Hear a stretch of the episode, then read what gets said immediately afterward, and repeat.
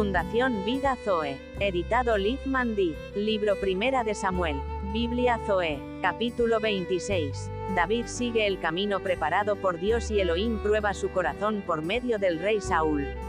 Vinieron los cifeos a Saúl en Gabaa, diciendo, ¿No está David escondido en el collado de Aquila, al oriente del desierto?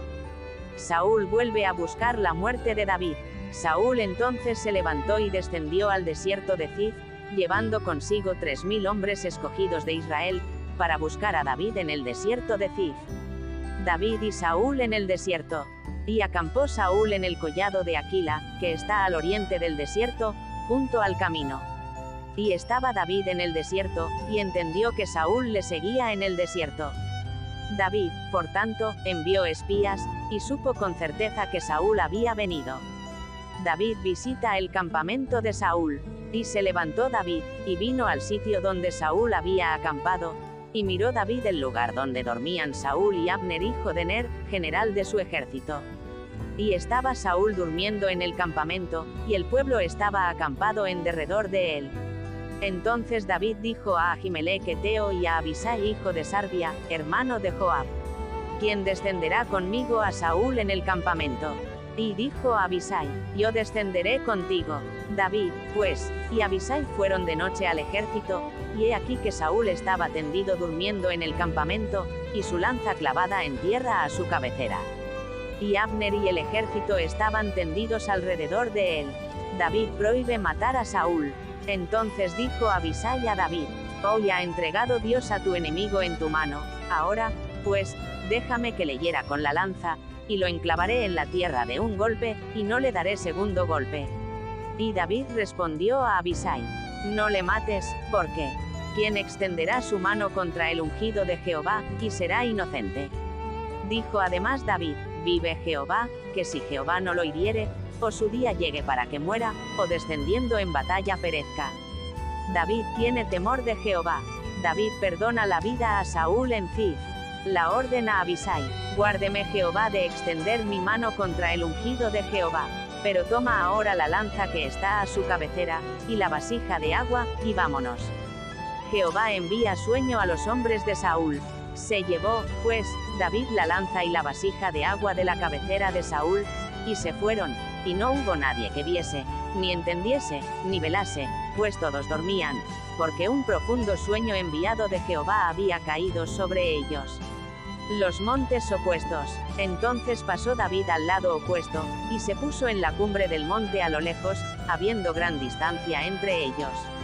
David pregunta al jefe del ejército de Saúl, y dio voces David al pueblo, y a Abner hijo de Ner, diciendo, No respondes, Abner. Entonces Abner respondió y dijo, ¿quién eres tú que gritas al rey?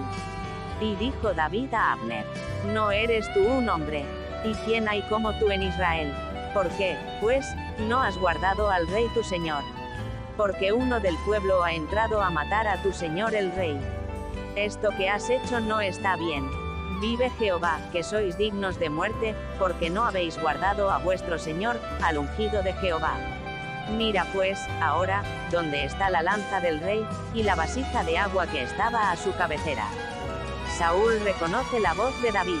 Y conociendo Saúl la voz de David, dijo, ¿No es esta tu voz, hijo mío David? Y David respondió, Mi voz es, Rey Señor mío.